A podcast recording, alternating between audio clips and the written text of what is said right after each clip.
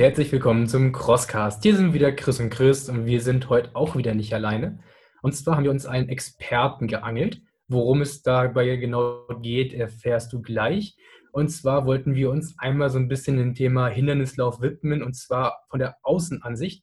Das heißt, wie sieht denn allgemein die Läuferszene oder die Laufexperten diese recht junge ja, Szene der Hindernisläufer an? Und was denkt sie denn darüber? Deswegen haben wir einmal den Martin Grüning zu Gast. Hi Martin, stell dich auch mal ein bisschen näher vor, was du machst.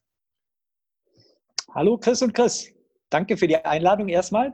Ich hätte sie nie erwartet, aber ich freue mich umso mehr. Ähm, ja, ich bin Chefredakteur bei Runners World. Ähm, das ist vor allen Dingen ein Laufmagazin äh, erscheint monatlich, ähm, inzwischen aber nicht nur als Printheft, sondern wir haben auch eine Online-Seite seit über 20 Jahren, äh, wo wir alles rund ums Thema Laufen äh, versuchen, den Leuten äh, zu erklären, näher zu bringen. Ähm, wir sind social natürlich auch unterwegs, also wir verstehen uns inzwischen nicht nur als Magazin, äh, was gedruckt erscheint, ganz historisch, sondern als Marke Runners World. Runners World gibt es in 25 Ländern weltweit. Ähm, das Mutterheft kommt aus den USA. Natürlich gibt es da seit über 60 Jahren schon. Uns gibt es seit 1993. Äh, seitdem bin ich auch schon dabei. Ich bin früher sehr ambitioniert gerannt, aber nicht über Hindernisse, doch auch über Hindernisse, aber über die leichtathletischen 3000 Meter Hindernisse unter anderem. Nee, vor allen Dingen Marathon bin stolz auf eine Bestzeit von 2013, da ähm, hat aber trotzdem nie zu den großen internationalen Meisterschaften gereicht, sondern war da so nationale Spitze, das aber 15 Jahre lang. Lauf seitdem weiter und weiter und weiter, nahezu jeden Tag.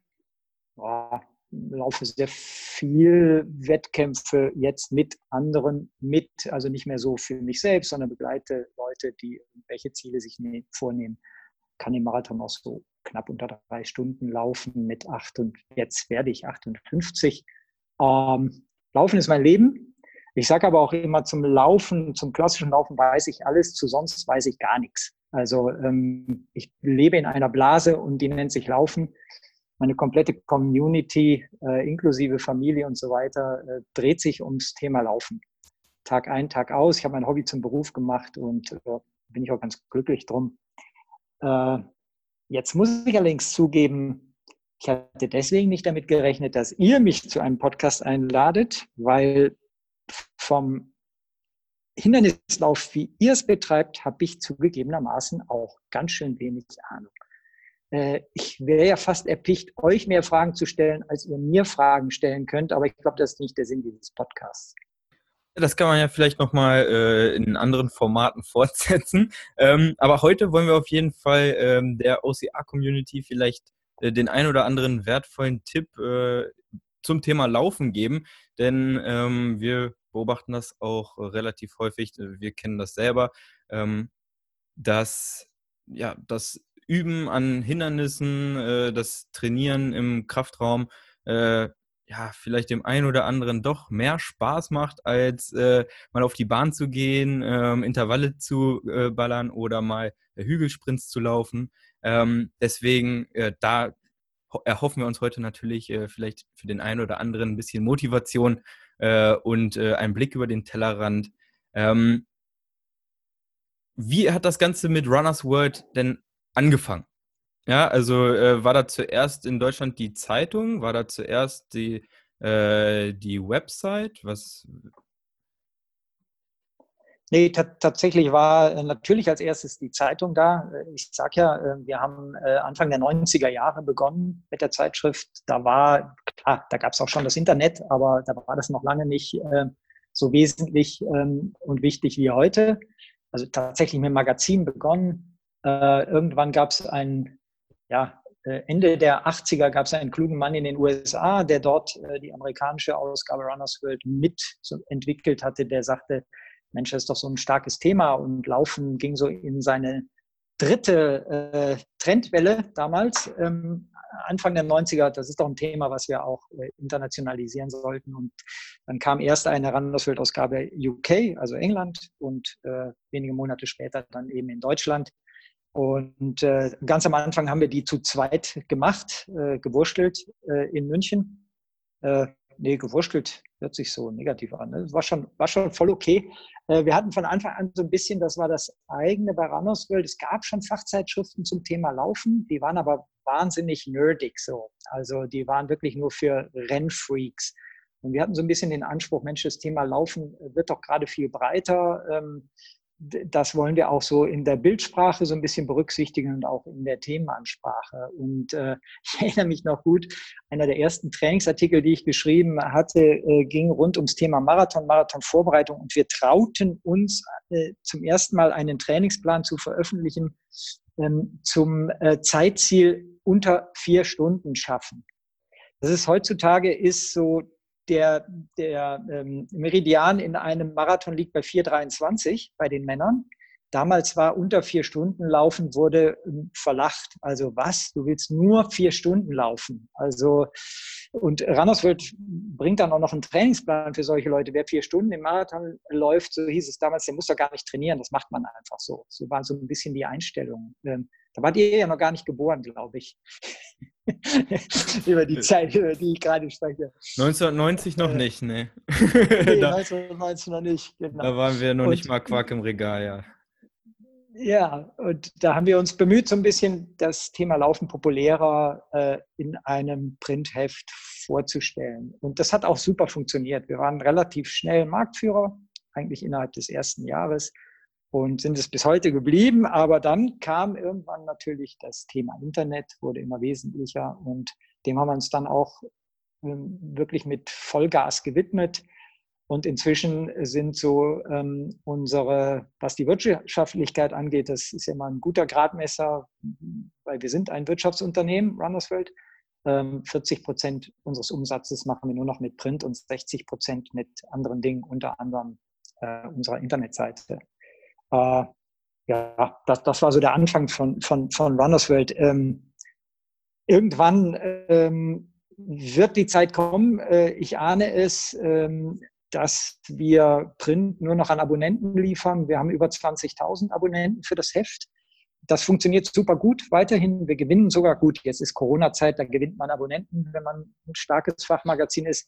Wir gewinnen Abonnenten, wir verlieren aber seit jetzt einigen Jahren ähm, enorm im Einzelverkauf, also im Kiosk. Junge Leute wie ihr ähm, sind Hefte nicht mehr gewohnt und ähm, können ihren kompletten, sage ich mal, Wissensdurst zu egal welchem Thema ja Sekunde für Sekunde im Internet befriedigen. Die müssen jetzt nicht auf ein, auf ein Printheft warten. Äh, das merken wir. Also unsere äh, Einzelverkäufe, so nennen wir das, was nicht im Abo verkauft wird, sind extrem volatil. Da geht es rauf und runter. Das hat sich enorm gewandelt. Äh, deswegen haben wir jetzt auch äh, das Heft umgestrickt. Jetzt durch Corona sind wir sogar noch mal mutiger geworden, das Heft zu wandeln. Wir versuchen jetzt im Heft das zu bieten, was man so im Internet nicht unbedingt findet. Wir nennen das Storytelling. Wir wollen Geschichten erzählen im Heft. Einzigartige Geschichten, Porträts, Ereignisse, Events, episch vorstellen mit tollen Bildern, was man so auf Papier vielleicht auch noch genießen mag. Und all das, was uns früher ausgemacht hat, Tipps, äh, zu Produkten auch, zum Training, zu Gesundheit, die schaufeln wir nur noch komplett auf unsere Online-Seite, weil darauf, wie gesagt, muss man nicht vier Wochen lang warten, ähm, bis das nächste Monatsmagazin erscheint. Ist ein echter Umstrukturierungsprozess, ähm, aber ja, mir macht Spaß, weil ich bin, wie gesagt, von Anfang an bei Randersworld in Deutschland dabei. Ich habe jetzt vieles mit, mitgemacht und finde es äh, spannend. Und Corona hat alles nochmal beschleunigt. Äh, aber äh, unserem Sport hat es ja gar nicht geschadet. Es laufen viel, viel mehr Menschen als vorher. Ähm, ich habe aus diversen Quellen, die mich, mich interessiert, das natürlich so wie euch vermutlich auch. Also die AWA, Allensbacher Werbeträgeranalyse, ist ja ein relevantes Marktforschungsinstitut. Wir haben jetzt festgestellt, dass etwa, das ist wohl eine realistische Zahl, 30 Prozent mehr Menschen laufen als vorher. Und ein großer Sportartikler, von dem habe ich gerade aktuell eine Untersuchung bekommen, wo sie 14.000 Läuferinnen und Läufer in Europa, nicht nur in Deutschland, befragt haben, die jetzt mit dem Laufen begonnen haben, größtenteils. Und von denen sagen wiederum 70 Prozent, dass sie den Sport weiter betreiben werden, auch wenn Corona mal vorbei ist. Also ich glaube, wir kriegen einen riesigen Push in der Laufszene, äh, egal wie und wo. Also das äh, wird auch OCR betreffen, denke ich, ähm, aber natürlich auch das klassische Laufen, was, was uns ja überwiegend bewegt. Ne? Thema Corona geht natürlich an keinem vorbei. Ähm, Im OCR ist es jetzt so, bei den anderen Laufveranstaltern ja auch, dass es immer mehr virtuelle und Online-Läufe gibt. Wie stehst du zu dem Thema Online-Läufe und was beobachtest du dazu? Ja, bin ich komplett bei dir. Äh, das Angebot ist äh, unüberschaubar geworden inzwischen. Ähm, ich finde das toll. Ich finde, da sind super Projekte dabei. Äh, ich bin immer wieder überrascht. Ich bekomme auch natürlich persönliche Nachrichten, diverse, wo die Leute sagen, hey, kannst du nicht bei unserem virtuellen Lauf mitmachen, bei unserem? Und ähm, ich denen immer sagen muss, hey, du bist nicht der Einzige, der gerade auf die Idee gekommen ist. So viel kann ich gar nicht laufen, aber ich finde es super. Dennoch ersetzt es natürlich den echten Laufwettkampf überhaupt nicht. Und ich bin ganz, ganz ehrlich, ähm, mich fixt es gar nicht an. Ähm, ich, ich lebe ähm, inzwischen, ich habe meine Wettkampfzeit lange hinter mir. Ich kann keine Bestzeiten oder schnellsten Zeiten oder Streckenrekorde so etwas mehr aufstellen. Ich lebe bei Events davon, dass ich mich mit anderen austausche, dass ich mich vielleicht mit anderen battle, ähm, dass ich andere rieche, dass ich andere äh, ähm, ja, stoße, ähm, dass ich mich an andere dranhänge oder die sich an mich und, und nachher wir uns gemeinsam abklatschen und ähm, ein, Tee, Bier, sonst was trinken und vorher nervös sind gemeinsam und so, davon lebe ich, wenn ich zu einem Wettkampf gehe. Und das bietet mir natürlich das virtuelle Rennen überhaupt nicht, muss man einfach klar sagen. Mal okay, aber es ist für mich jetzt nicht die Alternative. Wie gesagt, finde ich alles gut. Ganz viele sind ja auch jetzt Charity-Projekte äh, gekoppelt mit diesen virtuellen Rennen, finde ich auch super. Davon wird auch vieles uns, glaube ich, erhalten bleiben als nette Ergänzung, aber es kann so den, den klassischen, ich nenne es ja noch immer Wettkampf, ich weiß gar nicht, ich glaube, so heißt es auch noch, ja, kann, kann mir das nicht ersetzen. Ich brauche das so. Ich weiß nicht, wie es euch geht. Ja, ich denke, uns geht es da ganz ähnlich. Also wir haben ja auch einen virtuellen OCR auf die Beine gestellt, weil wir einfach äh, gemerkt haben, das, was es in dem Bereich gibt, das äh, kommt nicht mal ansatzweise in die Nähe äh, von dem, was so ein Event einem bieten kann. Deswegen haben wir auf jeden Fall ähm, auch versucht, es äh, möglichst nah daran zu bekommen, ja. Aber ich gebe dir da ganz recht, äh, gerade wenn ich, äh, ja, sag ich mal, nur laufe, äh, also reiner Läufer bin, dann, ja, ob ich dann im Nachhinein das Ganze irgendwo hochlade und sage, ich habe teilgenommen oder den Trainingslauf einfach so gemacht habe, für mich wäre das jetzt auch kein, keine weitere Motivation, äh, diesen Lauf zu machen. Äh, da, da, da bin ich ganz bei dir. Ähm, Ihr habt ja auch einen, äh, ihr habt ja auch einen Podcast, richtig? Ja, haben wir auch, genau. Ja, ja. Wie kam es da? Lade ich euch mal ein. Sehr gerne. Sehr gerne. Wie kam es zu das dem? Das machen wir immer. Äh, du ganz, ganz einfach. Erstens, weil Podcast natürlich abging irgendwann. Äh, und äh, ganz banal, ich eine Kollegin habe, Ela, die zu mir kam und gesagt hat, Martin, äh, man merkt, dass du alt wirst langsam du hast noch keinem äh, die Idee Podcast versucht zu verkaufen. Ich habe aber Lust dazu. Und dann habe ich zu Ela gesagt, dann leg du mal los. Und so haben wir angefangen und haben da tierisch Spaß dran, ehrlich gesagt. Wir überreizen es, glaube ich, jetzt die letzten Male so ein bisschen, nehmen das nicht mehr ernst genug, aber wir, wir, kommen wieder zurück, äh, bin ich ganz sicher. Äh, ja, macht, macht tierisch Bock. Äh, natürlich über, ich sagte es ja, über mein Thema, mich mit anderen zu unterhalten. Gibt nur ein schöneres, mit anderen gemeinsam zu laufen. Also ja, es ist einfach toll. Ich finde es ein super Format und Podcast ist ja momentan speziell jetzt auch in Deutschland äh, gehypt. Äh, immer mehr machen es, immer mehr hören es auch. Lohnt sich. Und äh, es ist auch so, so, so minimal, sage ich auch ganz ehrlich, äh, etwas, was wir äh, zusätzlich an, an Kunden verkaufen, anbieten können. Ähm, ein neues Element so, auch für die Vermarktung interessant. Also ja, spa total spannend. Also richtig gut. Und anders ich als. Ich habe mir eure. Äh, Sag ruhig. Ja, ich habe mir eure Podcasts äh, äh, auch so ein bisschen rückwärts angehört, natürlich teilweise so durchgerufft. Äh, Kompliment. Also macht ihr es sehr professionell und äh, doch nicht zu professionell. Das finde ich auch immer wichtig. ja, danke. Äh, genau, ich wollte ich wollt eigentlich nur sagen, äh, ich finde auch, dass, äh, dass, dass das Thema Podcast eigentlich gerade für Läufer, ja, wo man äh, maximal was auf den Ohren haben kann, aber ja, mit so einem Printheft beim Laufen selber ist halt schwierig. Ja. Ähm, deswegen ist das ein guter Weg, um so auch äh, ins Ohr zu gelangen. Ah, du gehst davon aus, dass die Leute das auch beim Laufen alles hören, ne? Ja, natürlich. Ich weiß natürlich. Ah. Also aus der Motivation ah, haben wir unseren Podcast gegründet. Äh, wir hören natürlich auch immer, dass die Leute das nur auf der Toilette oder beim Duschen hören. Ähm, aber tief in unserem romantischen Herzen äh, gehen wir davon aus, dass äh, dieser Podcast hier gerade gehört wird, während richtig Kilometer abgespult werden. Okay, also bei uns ist es so, wir haben das ähm, mal so rough analysieren lassen. Äh, unseren Podcast hören über 80 Prozent der Leute nicht beim Sport. also äh, so wie ich beim Bahnfahren oder äh, ja, ich höre es tatsächlich überwiegend beim Bahnfahren oder ähm, ich bin auch einer, aber da siehst du, dass ich oldschool bin. Ich lege dann mein, mein Phone äh, irgendwie auf den Esstisch und mache das auf Lautsprecher und mache nebenher sonst noch was und höre mir Podcasts an oder so. Also so ein bisschen wie, wie, wie Radio. Äh, ja. Äh, eins muss ich dazu sagen. Ich bin zum Beispiel jemand, ähm, ich laufe nie, nie, nie mit Musik oder mit Podcasts auf dem Ohr. Ich äh, brauche das so bei mir selbst zu sein. Das ist für mich ein, ein extrem wesentliches Element äh, meines täglichen Sport, Laufens, also meines Sports, zu mir selbst zu kommen, mich selbst zu finden äh, oder im besten Fall äh, auch mal zurückgekommen zu sein aus der, ich gehe immer mittags laufen, hier äh, von der Redaktion aus, äh, und dann zurückzukommen und zu sagen, ey, was habe ich eigentlich die letzte Stunde gemacht? Das ist so, so, so, ähm, so einzigartig. So, so, solche Momente hat man ja sonst gar nicht mehr. Also ich habe so viele verschiedene Sachen, die auf mich einhämmern sonst so. Und beim Laufen bin ich da mal weg von. Und das finde ich cool. Und deswegen kann ich gar nicht mit was auf dem Kopf laufen. Ähm, aber wie, wie bei allem, äh, ich kann auch ich kenne auch ganz, ganz viele auch Kolleginnen und Kollegen hier, die sehr regelmäßig damit laufen und voll okay. Also soll jeder machen, wie er mag. Ähm, ja.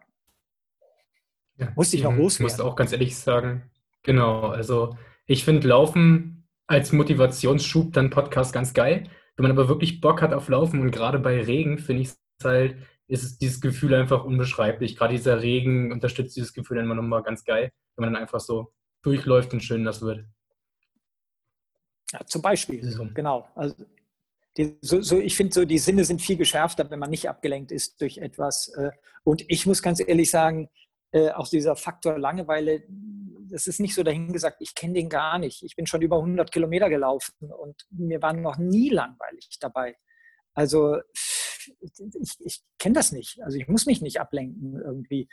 Ähm, ich, ich, meine Frau läuft auch viel und, und ist sehr engagierte Läuferin auch und so, die kann das nicht verstehen, dass mir nie langweilig wird. Also ich weiß auch, dass es was anderes gibt. Die läuft oft mit Musik auf den Ohren, also oder auch jetzt genau mit Podcasts oder so.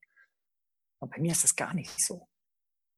Äh, was, was, über was denkst du da so nach? Du bist ja auch äh, Autor, wie wir gerade äh, in unserer ausführlichen äh, Vorarbeit äh, äh, mitbekommen haben. Also neben, neben Runners World, ja, äh, hast du auch äh, Bücher publiziert. Ähm, denkst du da so über, äh, über neue Inhalte für Bücher nach oder redaktionelles? Oder? Warte mal. Warte mal was Bücher? Was waren nochmal Bücher? Das, ah, das war dieses, ja. Das, was vor dem Magazin ja, die, die, was, ja, ne? ja, ist schon lange her. Äh, nee, tatsächlich gibt es so für mich so zwei äh, Momente im Laufen. Also wenn ich, es kann sein, dass ich sehr kreativ bin, dann darf ich aber wirklich auch nicht in den anaeroben Bereich gehen natürlich. Dann gehe ich da raus und dann kann ich tolle Ideen spinnen. Ähm, dass ich jetzt allerdings über ähm, Inhalte von Büchern nachdenke, nee, äh, nicht. Über Gott und die Welt denke ich nach. Äh, über euch beide, wenn ich äh, morgen laufen gehe vielleicht oder sowas. Ja, ähm, also, nee, mein Laufen ist schon so ein bisschen abschalten von, von dem, was ich sonst auch in der Arbeit tue oder so. Aber kreativ kann ich da sein, wenn ich so im Flow bin. Ähm, wenn ich natürlich Gas gebe, äh, was, sag ich mal, zweimal in der Woche vielleicht vorkommt, dann denke ich nur an den nächsten Schritt. Äh, so wie vor 10, 20, 30, 40 Jahren, da hat sich gar nichts geändert. Mich fixt es noch immer an, mich zweimal in der Woche irgendwie zu, zu killen und dann denkt man so, das kennt ihr auch, äh, äh jetzt noch 200 Meter, 100 Meter, 50 Meter, ist ein relativ stupider Gedankengang, den mag ich aber auch. Ja, und dann gibt es eben dieses, was ich eben beschrieben habe. So dass ich, das ist für mich so eigentlich die Verlendung des Laufens im Moment, in meiner jetzigen Lauflebensphase, dass ich so an gar nichts denke, wirklich an nichts denke. Also äh, mich wundert immer, dass ich noch nicht vom Auto überfahren worden bin, aber es gibt wirklich eine Stunde, wo ich zurückkomme. Äh, wir haben so eine Stammrunde, die ist so elf Kilometer etwa mittags, so unsere Redaktionsrunde. Komme ich zurück und denke so, sag mal, äh, bin ich rechts oder links rum im Volkspark gelaufen? Ich kann es dann schon noch irgendwann zurückholen, ähm, aber das ist eigentlich für mich so, ja, das ist so die, die Endstufe. Also Hört sich ein bisschen schwülstig an, aber ist ja. Art Meditation. Ja, genau. Ja. So, ich würde ganz gerne noch mal so ein bisschen den Bogen zum OCA spannen. Und zwar, wann bist du mit der Zeitung und Co. das allererste Mal mit dem OCA in Kontakt gekommen? Was war das für ein Moment? Was war das für ein Jahr?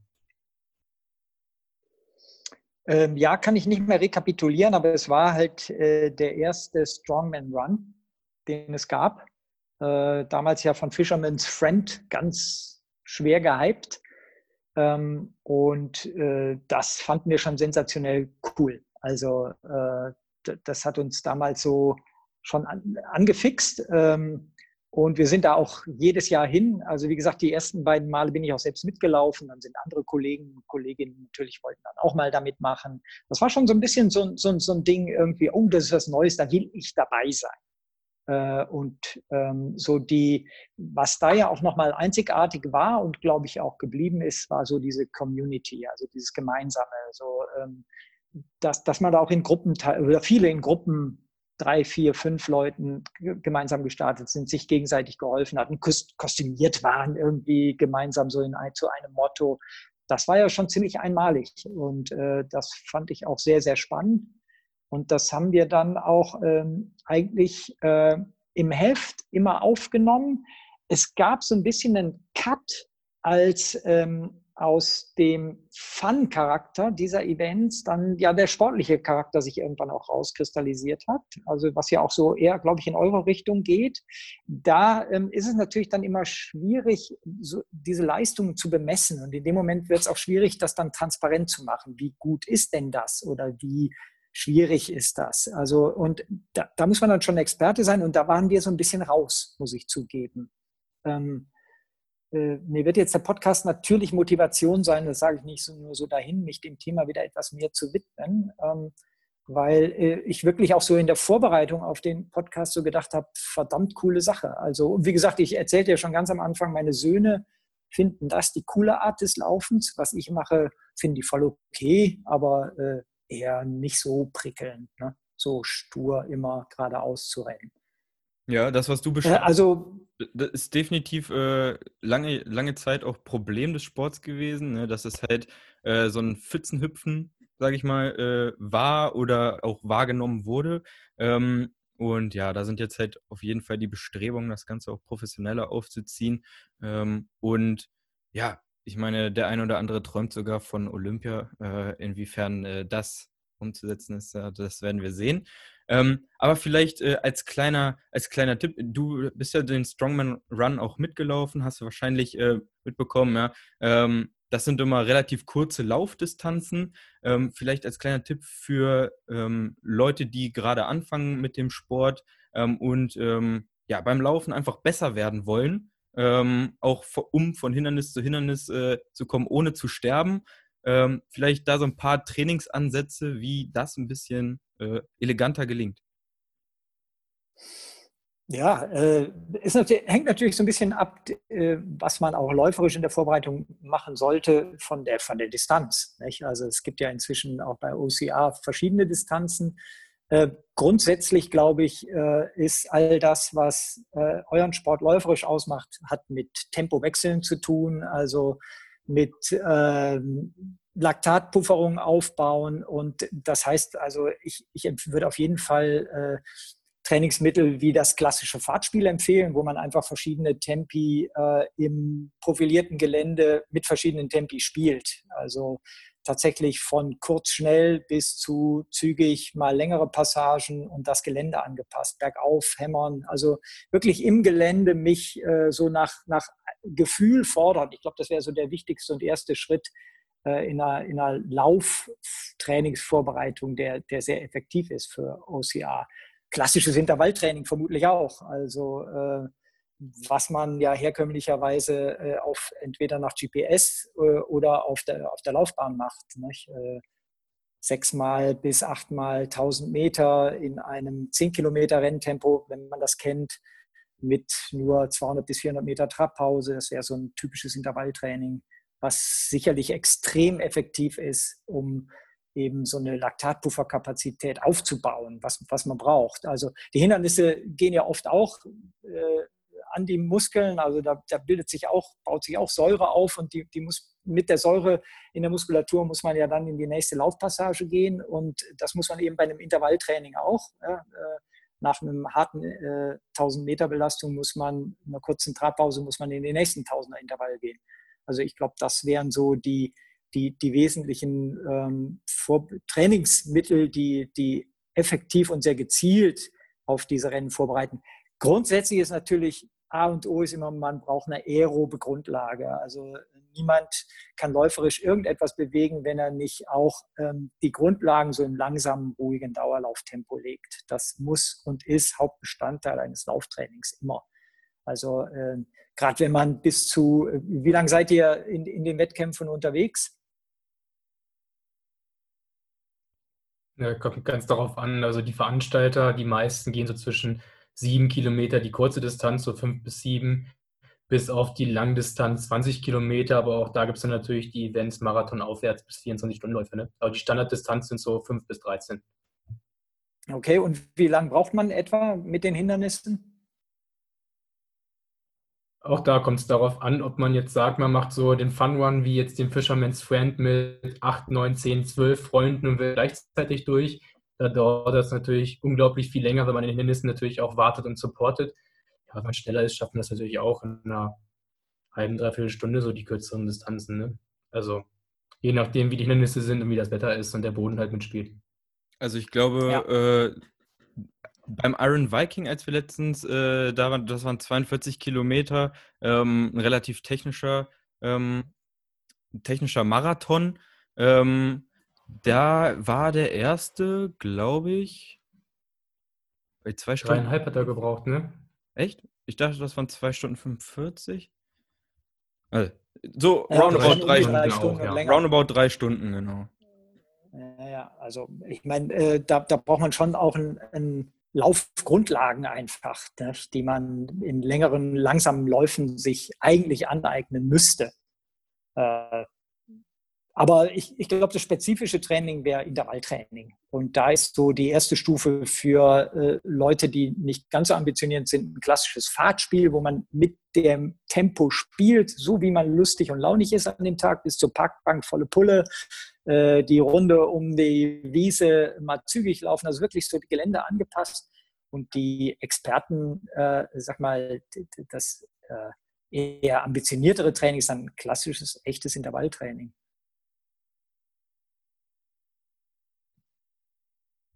Was glaubst du, ist so der Punkt, der vielleicht viele Läufer auch von Hindernisläufen abschreckt? Also wir kriegen immer wieder von ganz vielen Leuten mit, die dann sagen, ja, irgendwie traue ich mich nicht, das ist mir zu ja, hart gefährlich und viele Läufe und Serien werben ja auch damit, die härteste Laufserie zum Beispiel zu sein oder der härteste Lauf.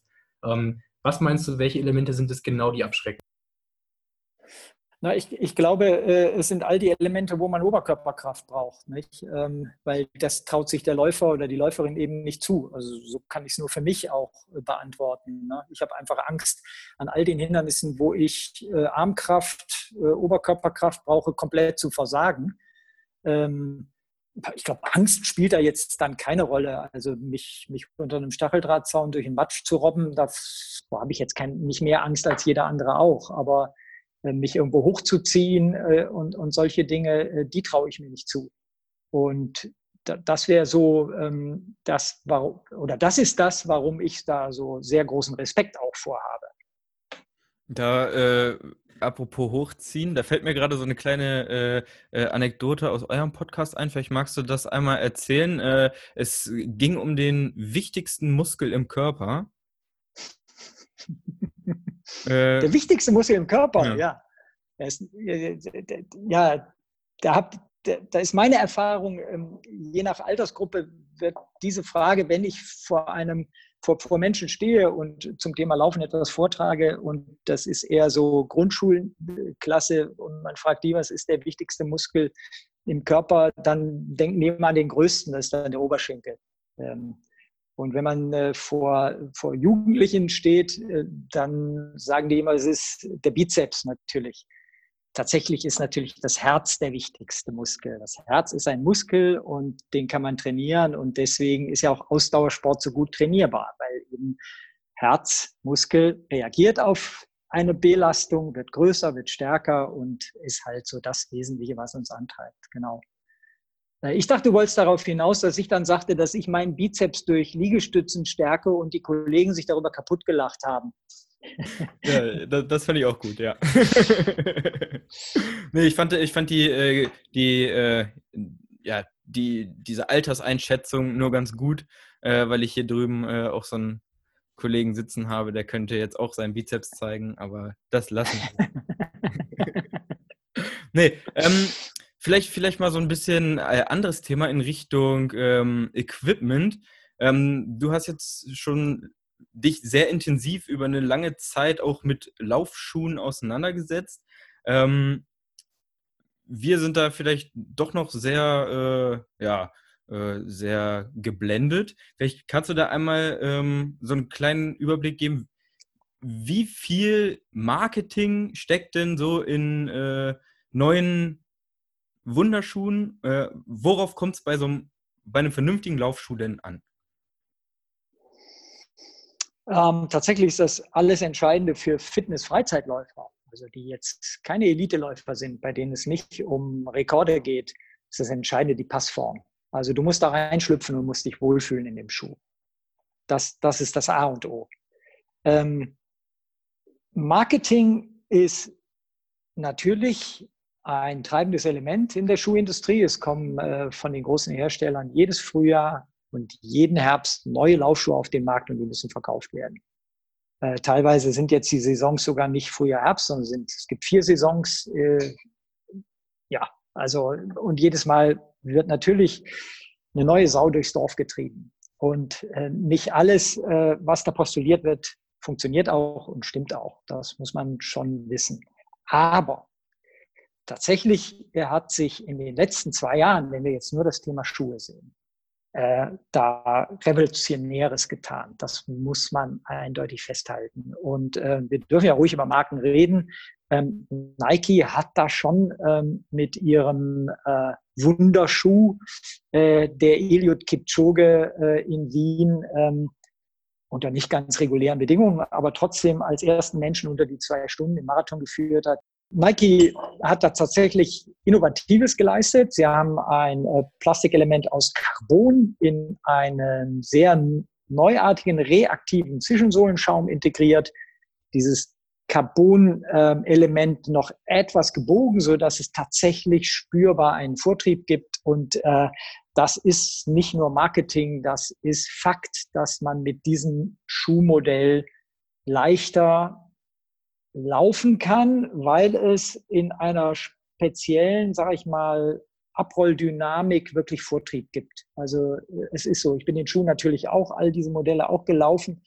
Ja, ich bin jetzt nicht mehr äh, der Leistungsknaller, aber selbst ich merke dann in dem Schuh ähm, die, die, diesen, diesen leichten Vortrieb. Und das ist so. Inzwischen gibt es jetzt aber tatsächlich von jedem relevanten Hersteller, kann man sagen, ähnliche Modelle. Also Sowohl ASICS ist jetzt mit dem Meta Racer ganz aktuell danach gezogen. Äh, ja, Adidas äh, hat jetzt mit dem Adios einen, Schuh äh, in den Markt gebracht, der äh, auf einem ähnlichen Prinzip äh, gearbeitet ist. Und äh, das, da, da hat sich jetzt in den letzten zwei Jahren wirklich einiges getan, was nicht nur Marketing ist, sondern was wirklich auch äh, mit ähm, Biomechanik zu tun hat und extrem äh, leistungsfördernd ist. Also die Zeiten, ich kann es ja nur für den Straßenlauf jetzt äh, tatsächlich beurteilen, die Zeiten im Straßenlauf, im Marathon äh, sind äh, wirklich dank des Schuhs, kann man sagen, um etwa anderthalb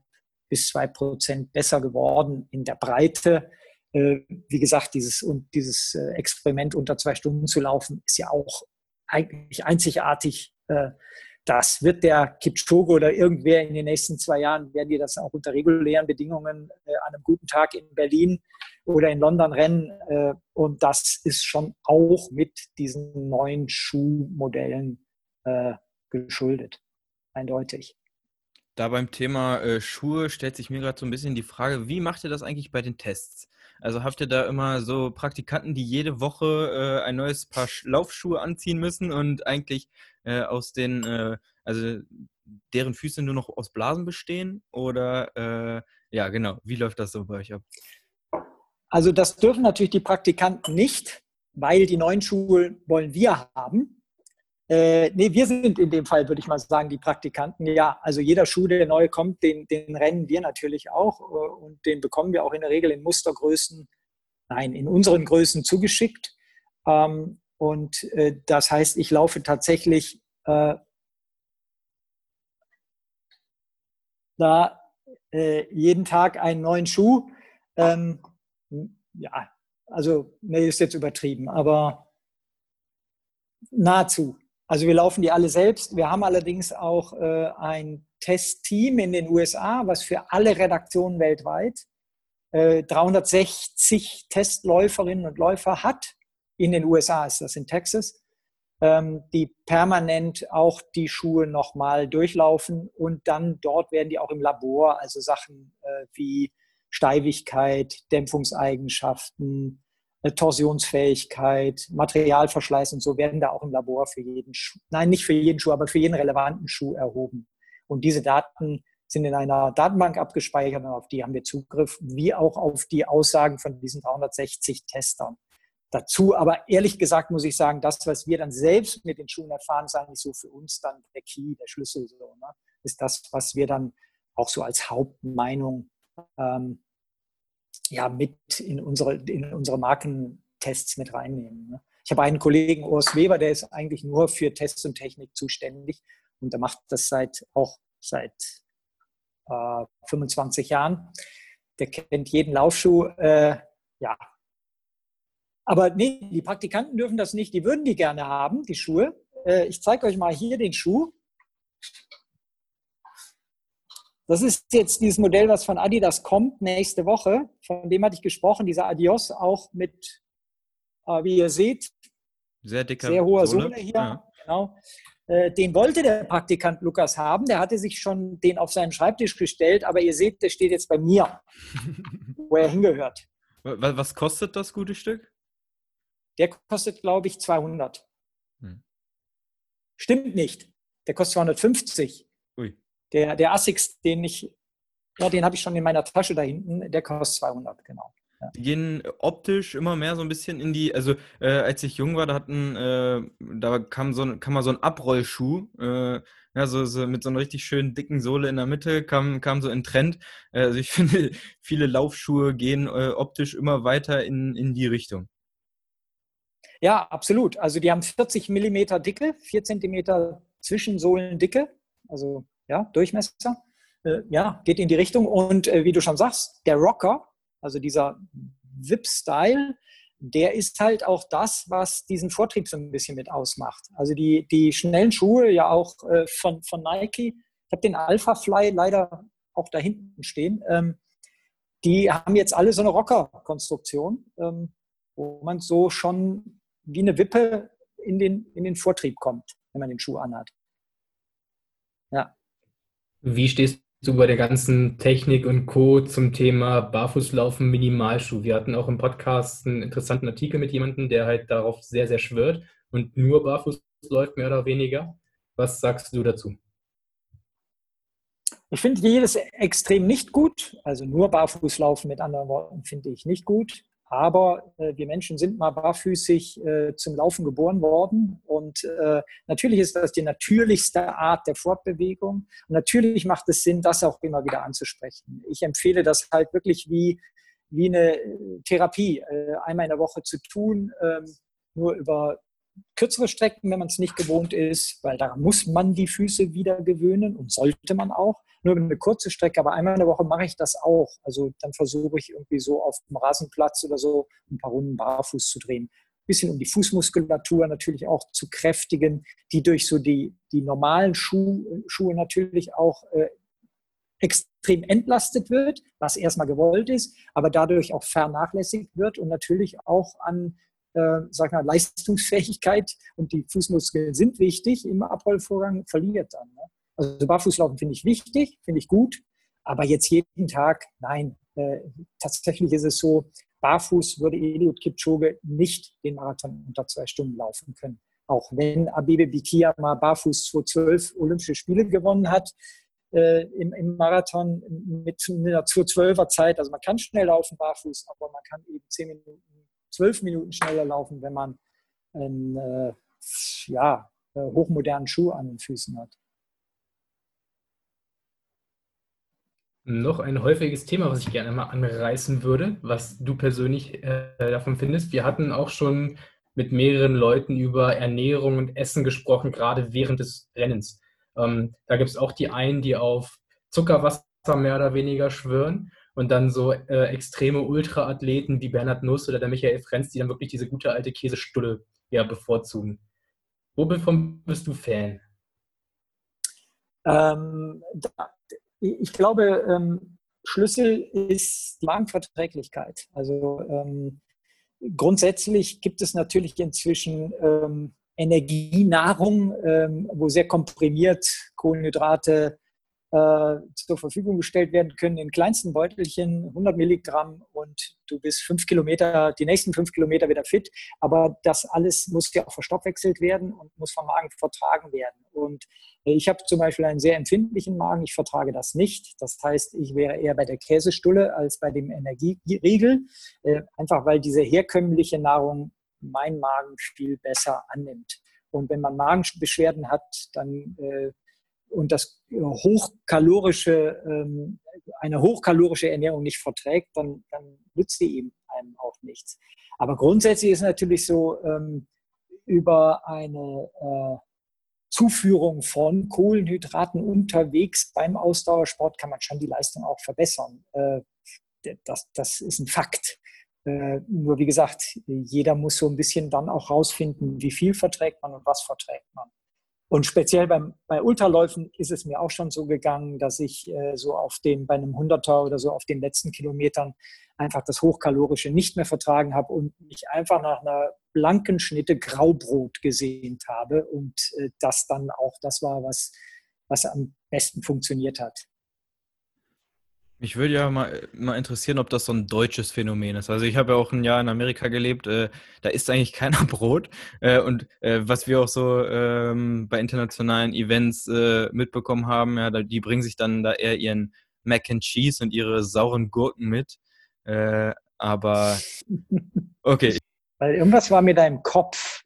Ja. Und dann, es gab, es gab tatsächlich eine Studie im Medicine and Science in Sports and Exercise, also das Magazin schlechthin, wo nachgewiesen wurde, dass saure Gurken, nein, nein, der saure Gurkensaft Muskelkrämpfe lindert, krampflösend ist, weil das sehr salz, also natriumreich ist.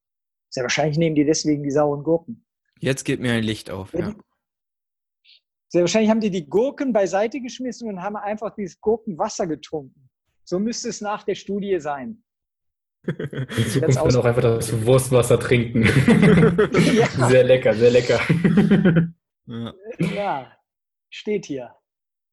Löst Muskelkrämpfe. Okay, Thema Krämpfe, wenn wir schon mal gerade angesprochen haben, hast du dann Geheimtipp für Krämpfe? Gerade beim Hindernislauf sieht man immer wieder mal, dass da so Leute am Rand liegen und schmerzverzerrt schreien.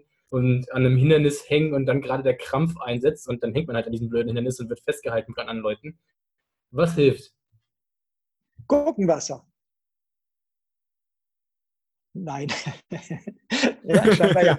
Äh, äh, ja, wenn, wenn, der, wenn der Krampf natürlich schon da ist, ist es zu spät. Nicht? Äh, dann, dann kann man nicht mehr allzu viel machen. Dann kann man natürlich noch vorsichtig versuchen auszudehnen, das.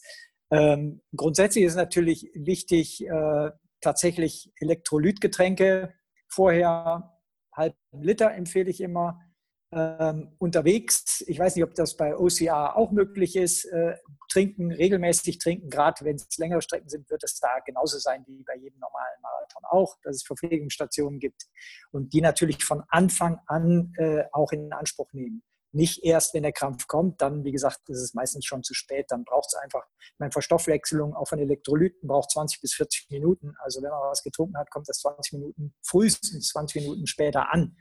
Ähm, also regelmäßig ähm, was trinken. Ich glaube, das ist so das A und O. Alles andere ähm, ja, ist Humbug.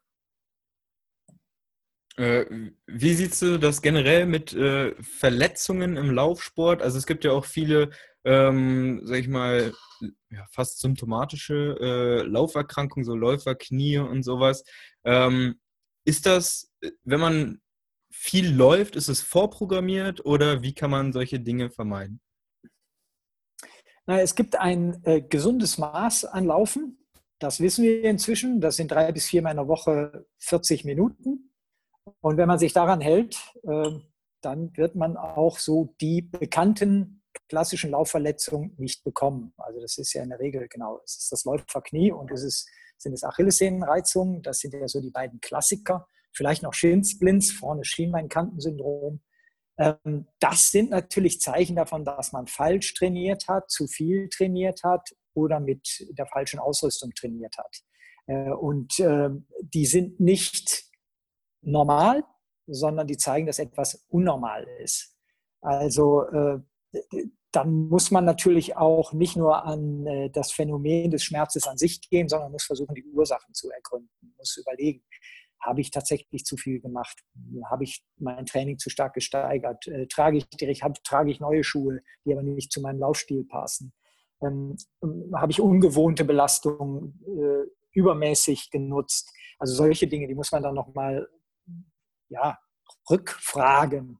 Äh, mit anderen Worten, Verletzungen gehören nicht unbedingt zu einer Laufkarriere dazu, sondern sie sind einfach ein Zeichen, dass man zu viel gemacht hat. Und jetzt muss ich natürlich auch ganz kritisch sagen, schon ähm, der Marathon an sich ist pathologisch.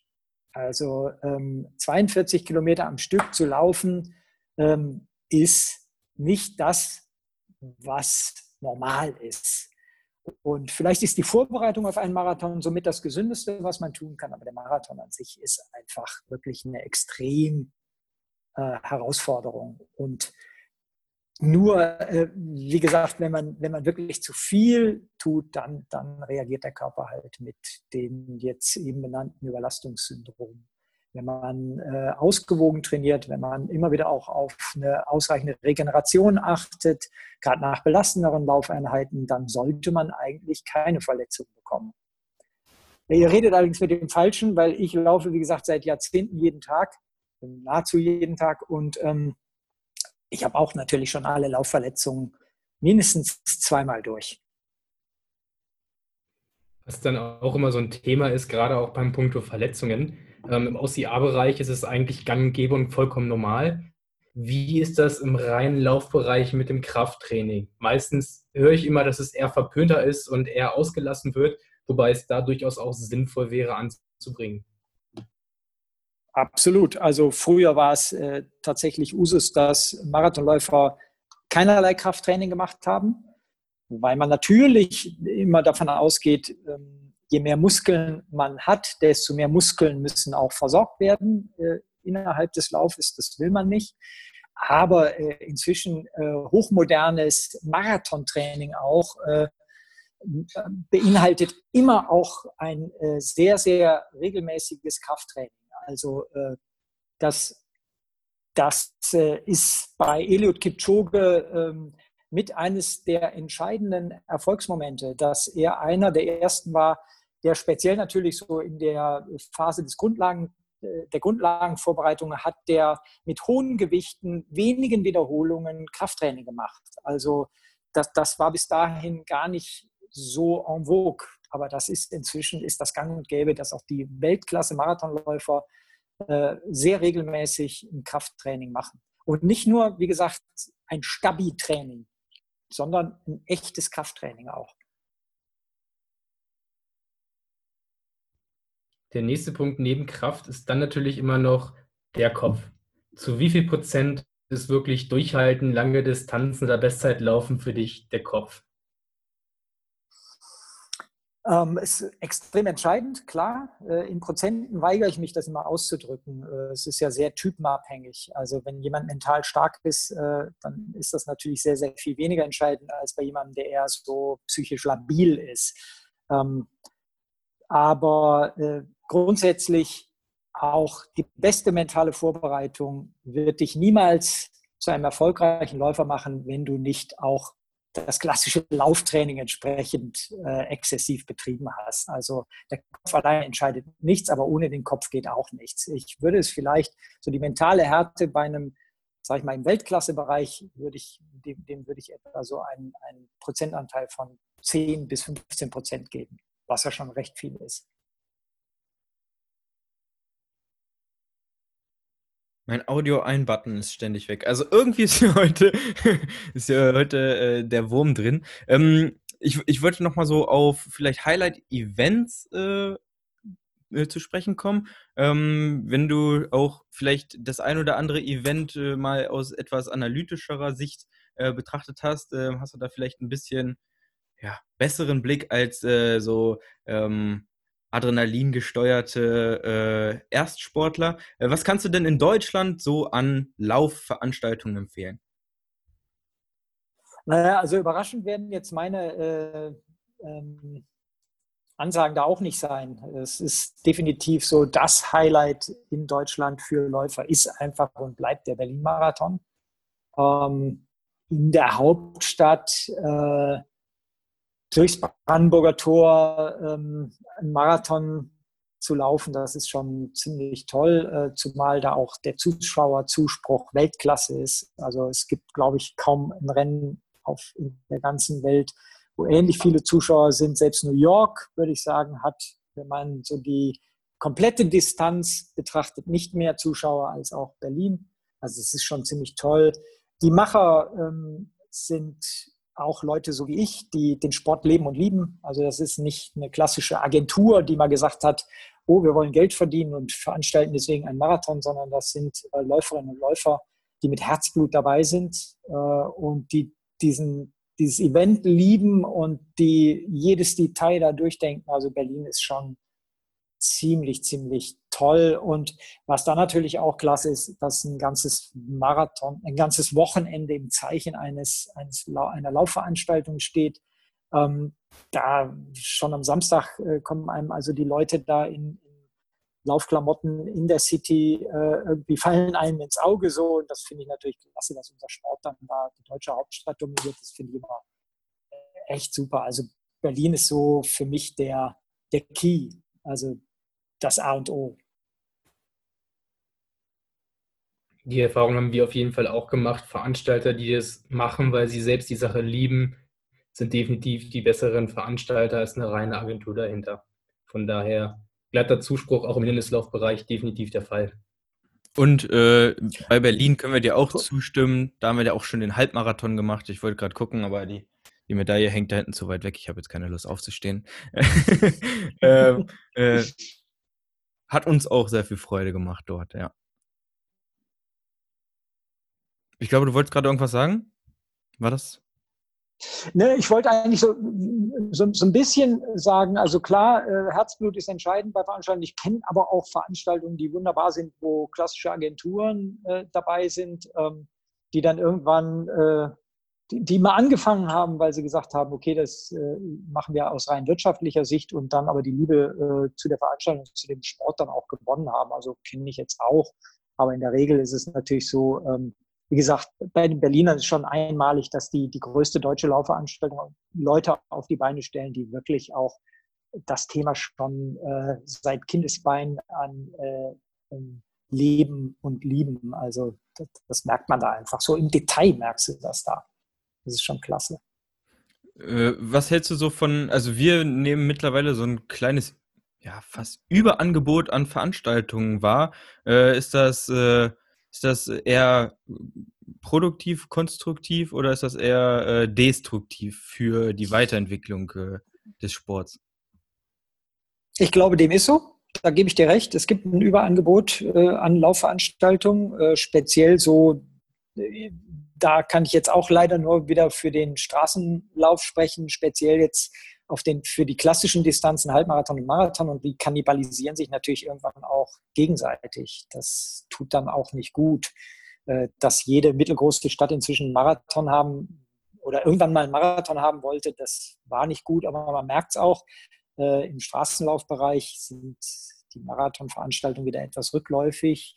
Äh, der Halbmarathon ist weiterhin so die, sag ich mal, gehypte Distanz jetzt, aber auch da gibt es vielleicht zu viele Veranstaltungen. Da bin ich komplett bei dir. Das ist eigentlich ein gutes Thema. Ähm, dem, dem müssten wir uns auch nochmal so ein bisschen mehr widmen. Weiteres gutes Thema, was ja auch total im Trend liegt, was gerade bei den Großveranstaltungen generell immer auffällt, ist ja das Thema Nachhaltigkeit. Bei fast allen Läufen, gerade in Berlin haben wir das gesehen, gibt es da ja Berge an Gels und Plastikbechern und Co. Was glaubst du, kann da kommen, dass es ein bisschen nachhaltiger wird oder was glaubst du, ist eine gute Lösung dafür auch in näher Zukunft? Also ich kenne jetzt inzwischen kaum einen großen Laufveranstalter, der, bei dem nicht dieses Thema angekommen ist. Natürlich drängen da dann auch die Städte, äh, die die Genehmigungen geben oder beziehungsweise die Städte werden gedrängt äh, von uns als, als Menschen, die sich Gedanken machen über die Zukunft des Planeten und wer tut das nicht. Also ich, ich weiß, dass alle großen Laufveranstalter äh, Konzepte dazu gerade entwickeln. Äh, klar, spät genug, aber sie tun es. Und äh, ich glaube, dass wir in Zukunft nicht mehr, bei weitem nicht mehr so viel, so viel Müll äh, im Rahmen von Laufveranstaltungen sehen werden, wie wir es noch in den letzten Jahren getan haben. Die Initiativen gibt es schon überall. Also ähm, dass, dass ja dazu, wie gesagt, auch gemeinsam mit den Städten Konzepte entwickelt werden. Also ich, ich glaube, das ist ein großes Thema, das ist ein Thema, was angekommen ist. Ähm, es gibt ja jetzt in Berlin gibt es ja Becher, die man mittragen kann und wo man an Wasserstellen sich unterwegs selbst das Wasser abzapfen konnte. Das war ja schon im letzten Jahr der Fall. Also in äh, London gab es äh, so Wasserpads aus, aus einem Algenextrakt, die man also ganz ohne Becher, die hat man einfach so äh, in den Mund nehmen können. Also das sind jetzt nur kleine Beispiele, aber Gedanken gibt es und äh, oder Gedanken macht man sich dazu und ich glaube, da wird noch ganz, ganz viel passieren und muss auch total viel passieren. Klar, sonst hat man ja gar kein gutes Gewissen mehr, zu so einer Veranstaltung hinzufahren. Äh, äh ein weiteres Thema, also nahezu jeder Veranstalter bietet auch inzwischen zusätzlich zu seiner Startnummer also von den größeren ein, ein Ticket für den öffentlichen Nahverkehr für das Wochenende an. Auch das ist ja gut, dass nicht jeder überall mit einem Auto hinfährt. Verbilligte Bahnanreisen sind bei den großen Schweizer äh, Laufveranstaltungen völliger Usus, ganz normal, müssten bei uns natürlich auch kommen. Ähm, ja, ich, ich glaube, da tut sich einiges. Ich, ich glaube, da geht, da geht was und muss ja auch sein. Ich meine, durch die Corona-Krise sind all diese Themen Nachhaltigkeit und Fridays for Future und so weiter verdrängt worden, aber ähm, die kommen mit, mit Gewalt zurück, äh, sobald sich dieses Corona-Thema etwas beruhigt hat. Und da freue ich mich auch sehr drüber. Also wir müssen etwas ändern und wir als Läufer sind ja eigentlich äh, dem Thema Nachhaltigkeit äh, als diejenigen, die durch die Natur sich bewegen wollen, ähm, auf ihren eigenen zwei Beinen sind ja eigentlich da auch ganz nah dran und uns liegt das ja. Ja, da hoffe ich, da, dass du da auf jeden Fall recht behalten wirst, was ich, also was oder was wir äh, so aus dem OCR-Sport an nachhaltigen Trinkgelegenheiten so kennen, äh, glaube ich, wird es auf jeden Fall dieses Jahr äh, auf jeden Fall nicht mehr so umgesetzt. Ja? Also ich denke mal, da wird äh, äh, überall auf Plastikbecher zurückgegriffen, denn äh, so ein ähm, Trinkbrunnen, ja, äh, wo alle Leute da nacheinander anlaufen oder ähm, wiederverwendbare Plastik, äh, ähm, äh, oder Becher. Äh, das, glaube ich, wird es in nächster Zeit erstmal nicht so geben. Und das waren ja traurigerweise auch schon so gut wie alle äh, Nachhaltigkeitsansätze äh, im uns bekannten OCR-Sport. Aber wir hoffen natürlich auch, dass das auf jeden Fall weiter in die richtige Richtung geht nach dem ganzen Trubel. Chris, hast du, hast du noch äh, was auf der Agenda? Äh, ich hätte jetzt gesagt, wir machen tatsächlich unsere Lieblingsabschlussfrage, auch wenn ja, du vielleicht nicht ganz so viel dazu sagen kannst, aber du kannst ja trotzdem gerne mal deine Meinung abgeben. Ähm, auf jeden Fall Wahnsinn, dass wir so viel Zeit zusammenbekommen haben dafür, dass du nichts zum Thema zu sagen hattest. also am Ende ist es ja doch knapp eine Stunde geworden, ein bisschen drüber vielleicht. Ähm, eine Stunde nichts sagen, das haben wir seit äh, über 100, nee, seit über 60 Folgen jetzt so gemacht. Ne? Aber von daher, ähm, Unsere Abschlussfrage bei jedem Interview ist immer, was rätst du jemandem, der wirklich überlegt, soll ich den Lauf jetzt machen oder soll ich ihn nicht machen? Welchen Lauf? Bei uns immer speziell Hindernislauf, aber du kannst jetzt auch auf einen normalen okay. zum Beispiel, ein ambitionierter Läufer, der überlegt, soll ich den Marathonschritt wirklich wagen oder nicht machen? Ich, ich würde jetzt sagen, ähm, mach ihn. Äh, es wird dir eine komplett neue Welt eröffnen. Ähm, egal welche Art von äh, Wettkampfziel man hat, ob es OCR ist oder ob es ein Marathonlauf ist, äh, dieses gemeinsam an einer Startlinie stehen und äh, sich durch eine Distanz mit allen Höhen und Tiefen bewegen, das ist ein einmaliges Erlebnis und später dann der Zieleinlauf und dahinter äh, sich auszutauschen mit anderen, wie war es und äh, das, das, das ist eine neue Welt, die sich ganz vielen Menschen durch so etwas eröffnen kann. Und wer es nicht probiert hat, der kann da nicht mitreden. Deswegen unbedingt den ersten Schritt tun. Äh, es ist ein Gefühl, ähm, was ziemlich einmalig ist. Äh, es ist Abenteuer pur und wir suchen auch alle Abenteuer. Und dazu ist es in der Regel ja sogar noch körperlich äh, gesundend. Also man tut auch was Gutes sich dabei. Also, ja, was soll ich sonst sagen? Für mich ist es jetzt äh, unbedingt Zeit, glaube ich, wenn dann wieder möglich ist. Virtuell mache ich es nicht, aber dann muss ich dieses äh, Spartan Race mit meinem Sohn machen und mich von ihm dann da durch die Hindernisse helfen lassen. Und ich helfe ihm dann, ich feuere ihn dann an auf den Laufpassagen. Und euch beide muss ich einladen zu unserem Podcast. Dann erklärt ihr uns mal die OCR-Welt. Genau, vor deinem, weißt du schon, welche Distanz du beim Spartan Race angehen wirst? Es war die, kann das sein, 15? Ja, ist, ist, das in, Mün in 15. München? Oder wo wollt ihr das angehen? War, war München, ja. 15, glaube ich. Okay, okay. Das ist dann die Super Beast? Ich, weil wir sind noch nie Spartan Race gelaufen, muss ich ja an dieser, an dieser Stelle. Äh, bei uns ist das Problem, ja, also unsere, unsere allgemein gültige Ausrede ist, wir kommen äh, aus äh, Mitte bis Norddeutschland und Spartan Race ist maximal Süddeutschland unterwegs, äh, was für uns äh, immer, ja, für 15, beziehungsweise die haben auch den Sprint at Night da in, in München, was auch ganz nett sein soll. Ähm, aber das lohnt sich jetzt für uns nicht, da einmal quer durchs Land für zu reisen. Äh, aber es steht auf jeden Fall ja, da freuen wir uns schon drauf. Äh, ökologisch, genau. genau. Äh, richtig, richtig, Nachhaltigkeit, ja. Äh, für, da einmal Sehr für, gut. Für drei Kilometer durchs Land reisen. Äh, ja. Genau. Wir bedanken uns bei dir und freuen uns auf jeden Fall äh, auch auf äh, das, das Gegenangebot. Ähm, danke für deine Zeit. Ich, ich, mein, ich entschuldige mich bei allen Hörern und bei dir, ähm, dass das Internet hier heute total rumgespackt hat. Ja, also äh, ich sehe hier äh, auch die ganze Zeit immer nur so äh, hin und her wabernde äh, äh, Köpfe. Ich hoffe, das Ganze kam trotzdem gut rüber und du hattest äh, eine schöne Stunde, falls du jetzt die letzte Stunde auf dem Klo gesessen hast und nicht gelaufen bist, ja, wie uns hier gerade die Romantik genommen wurde, dann ja, mein Beileid, äh, eine Stunde, das ist echt nicht normal, ja, also geh mal zum Arzt. Ähm, falls du laufen warst, coole Sache, wir hoffen, du hattest einen geilen Lauf und konntest weiter an deinen Zielen arbeiten und ähm, wir hoffen, wir sehen dich bald mal wieder im Match da draußen in der echten OCR-Welt. In diesem Sinne, wir wünschen dir eine sportliche Woche und bis denn.